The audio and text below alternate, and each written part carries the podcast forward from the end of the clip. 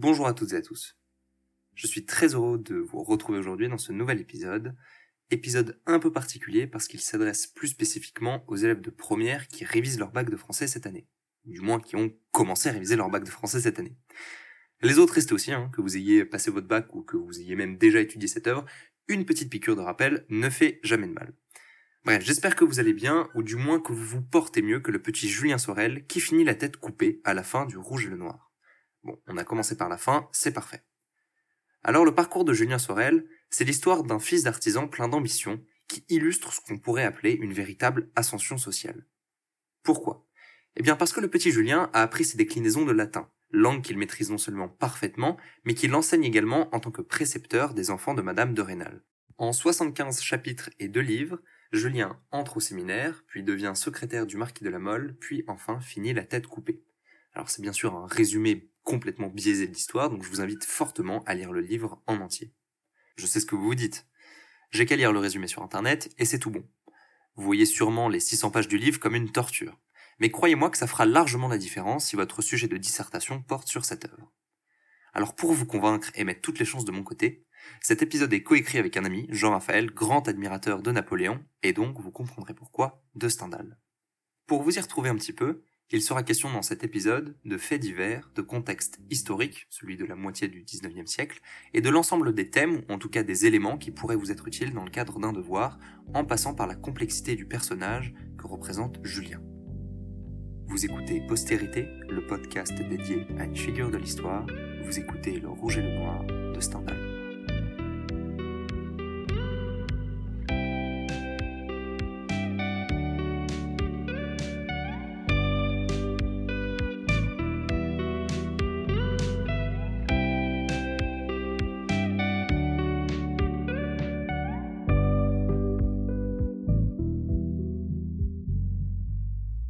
Commençons par le fait divers. Tout d'abord, le rouge et le noir s'inspirent d'un fait divers, celui de l'affaire Antoine Berthet. Source d'inspiration, Stendhal a presque calqué la trame de son roman sur le déroulé de l'affaire dont il fut contemporain. Tout commence en 1827, lorsque Antoine devient précepteur des enfants de la famille Michou, puis amant de Madame Michou. Il la quitte, puis entre au séminaire de Grenoble, avant d'être employé auprès de la famille des Cordons, dont il séduit la fille. Le 22 juillet de la même année, il décide de se venger, n'étant pas parvenu à ses fins. Il entre dans l'église où se trouve son ancienne maîtresse, Madame Michaud donc, et lui tire dessus. Antoine Berthet est jugé, condamné à mort et exécuté place Grenette à Grenoble. Alors, nous avons maintenant notre ingrédient principal pour faire notre roman. Deuxième étape de la recette, changer le nom des protagonistes. Antoine Berthet devient ainsi Julien Sorel, Madame Michou devient Madame de Rênal, et la famille des Cordons la famille de Lamolle. Rajoutez à cela un peu de réalisme politique, du sel et enfin un ingrédient secret, le mal du siècle. Vous allez alors me poser la question qu'est-ce que le mal du siècle? Eh bien cela nous fait une transition parfaite.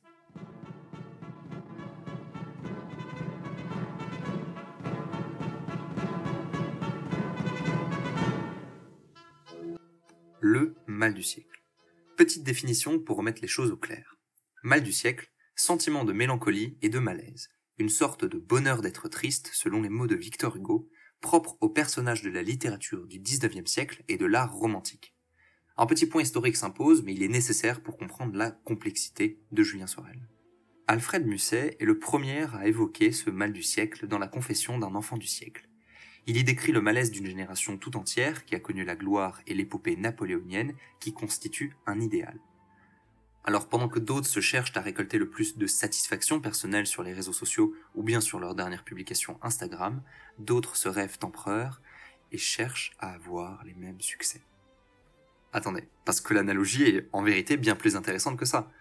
Parce que dans notre exemple, admettons que votre dernière photo n'ait pas connu le succès que vous auriez aimé. Vous êtes probablement déçu, voire même un peu triste. Eh bien, d'une certaine manière, vous n'avez pas atteint l'idéal que vous souhaitiez. Il n'y a plus rien à faire eh bien, les enfants du siècle, eux aussi, ont perdu leur idéal. Non pas à cause des réseaux sociaux, mais à cause de la chute de Napoléon. Le règne de l'empereur étant révolu, ces jeunes gens sont plongés dans un désespoir profond, et la fièvre patriotique du début du siècle est balayée d'un revers de main par l'accession au trône de Charles X, qui remet au goût du jour la monarchie. Musset le résume de manière bien plus poétique que cela. Alors s'assit sur un monde en ruine une jeunesse soucieuse. Tous ces enfants étaient des gouttes d'un sang brûlant qui avait inondé la terre. Ils étaient nés au sein de la guerre, pour la guerre. Ils avaient rêvé pendant quinze ans des neiges de Moscou et du soleil des pyramides. Ils n'étaient pas sortis de leur ville, mais on leur avait dit que par chaque barrière de ces villes, on allait à une capitale d'Europe. Ils avaient dans la tête tout un monde. Ils regardaient la terre, le ciel, les rues et les chemins. Tout cela était vide, et les cloches de leur paroisse résonnaient seules dans le lointain. Vous l'avez donc compris, Napoléon est un mythe, un modèle de gloire et de réussite en tout point, dont les plus jeunes s'inspirent et perpétuent la mémoire. Julien Sorel en est d'ailleurs un très bon exemple, puisqu'il est durablement marqué par les succès de l'empereur. Il est d'ailleurs fasciné par la grandeur de la carrière militaire. Je cite, Plus tard, il écoutait avec transport les récits des batailles du pont de Lodi, d'Arcole et de Rivoli. Autre point à souligner, Julien lit en secret le mémorial de Sainte-Hélène, un recueil de mémoires de Napoléon Ier, rédigé par Emmanuel de Las Casas sur l'île du même nom, dernière demeure de l'empereur. C'est alors l'occasion de se plonger dans le parcours mythifié d'une icône, devenue pour lui une source d'inspiration. Et cette admiration va plus loin que cela. Vous avez peut-être, ou vous avez déjà eu dans votre chambre, une affiche d'une personnalité que vous admiriez. Eh bien, cela vous fait un point commun avec Julien, qui conserve lui secrètement un portrait de l'empereur dans sa chambre. Cela est d'autant plus risqué qu'il est engagé comme précepteur par une famille de royalistes, rappelons-le, la famille de Rênal, qui, vous vous en doutez, ne partage pas la même fascination pour la figure de Napoléon. Transition parfaite encore une fois pour évoquer le contexte historique, politique et social dans lequel s'inscrit le rouge et le noir.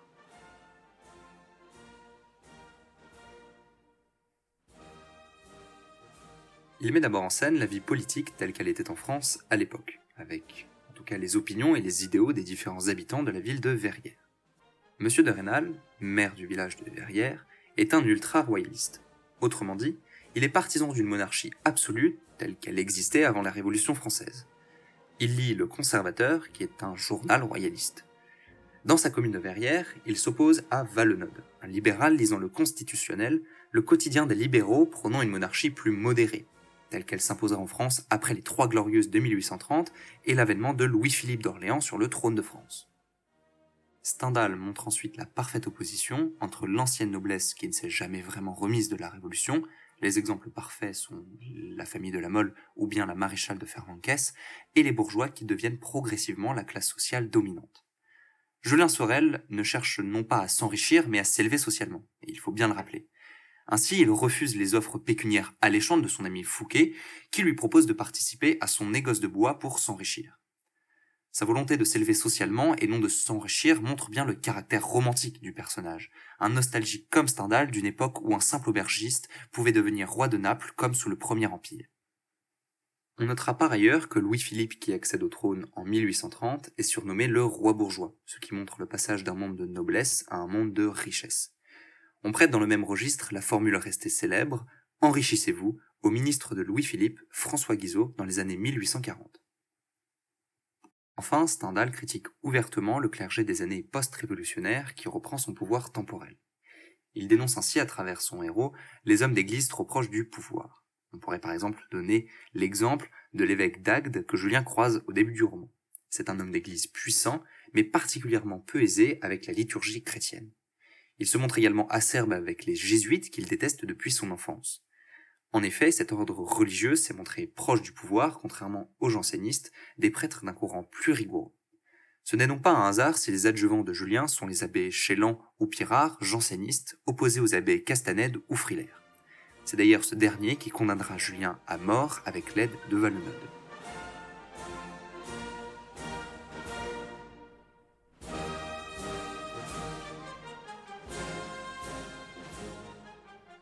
C'est sur ce point que s'achève l'épisode d'aujourd'hui. Alors bien sûr, il y aurait énormément d'autres éléments à évoquer, que ce soit le thème de l'amour jusqu'à la mort, en passant par l'ascension sociale du jeune Julien. Mais en tant qu'élève assidu, vous irez bien entendu vous renseigner sur toutes ces choses utiles à votre culture générale ou à votre potentiel sujet de dissertation. Merci beaucoup de m'avoir écouté. Comme d'habitude, n'hésitez pas, enfin n'hésitez vraiment surtout pas à partager cet épisode, à en parler autour de vous, et plus particulièrement auprès des premières qui passent le bac. Le prochain épisode sera consacré aux fleurs du mal et également au programme du bac de français cette année. Portez-vous bien et à très bientôt.